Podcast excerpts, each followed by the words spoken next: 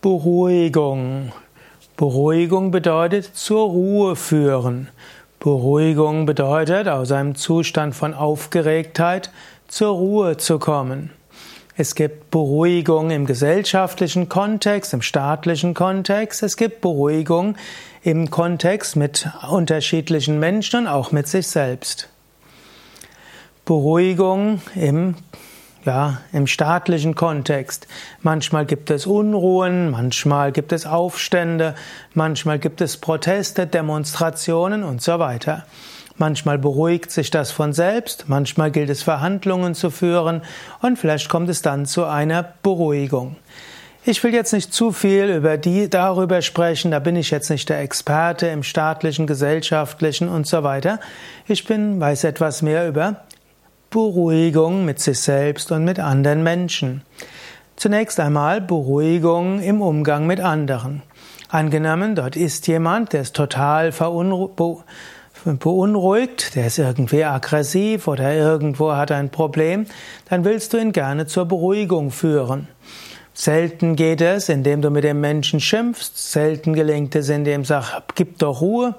Manchmal hilft es, dem Menschen zuzuhören und ihm oder ihr Herzensnähe zu geben.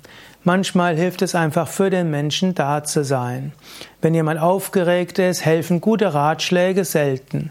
Aber einfach dem anderen zu zeigen, ich bin für dich da, ich bin da, ich verstehe dich oder ich bemühe mich, dich zu verstehen, das hilft, dass Menschen sich beruhigen können.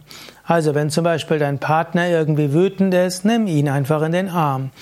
Angenommen, dein Kollege hat irgendwo ein Problem, höre ihm einfach zu, beiß dir auf die Zunge, gib keine guten Ratschläge, höre zu. Meistens durch das Zuhören beruhigen sich Menschen eigene Beruhigung. Angenommen, du hast dich über irgendetwas aufgeregt, du bist auf 180, da gilt erstmal als Grundsatz, handle nicht, wenn du auf 180 bist, wenn du unruhig bist, wenn du wütend bist. Etwas tun aus der Wut heraus führt meistens zu falschen Entscheidungen und zu Handlungen, die du nachher bereust. So viele Probleme sind schon entstanden, weil Menschen aus Ärger, aus Wut, aus Unruhe gehandelt haben. Man sagt nicht umsonst, vor etwas Wichtigem schlaf mindestens eine Nacht darüber. Und ansonsten kannst du auch Techniken üben, um zur Ruhe zu kommen.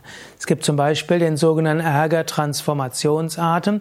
Der besteht daraus, dass du vier Sekunden einatmest und mindestens acht Sekunden lang ausatmest. Nennt sich auch Murcha, M-U-R-C-C-H-A. Das kann man auch übersetzen als Ruheatem, Beruhigungsatem. Also sanft einatmen und langsam vollständig ausatmen. Sanft einatmen und langsam und vollständig ausatmen. Du kannst das auch innerlich so sagen. Sanft einatmen, langsam und vollständig ausatmen.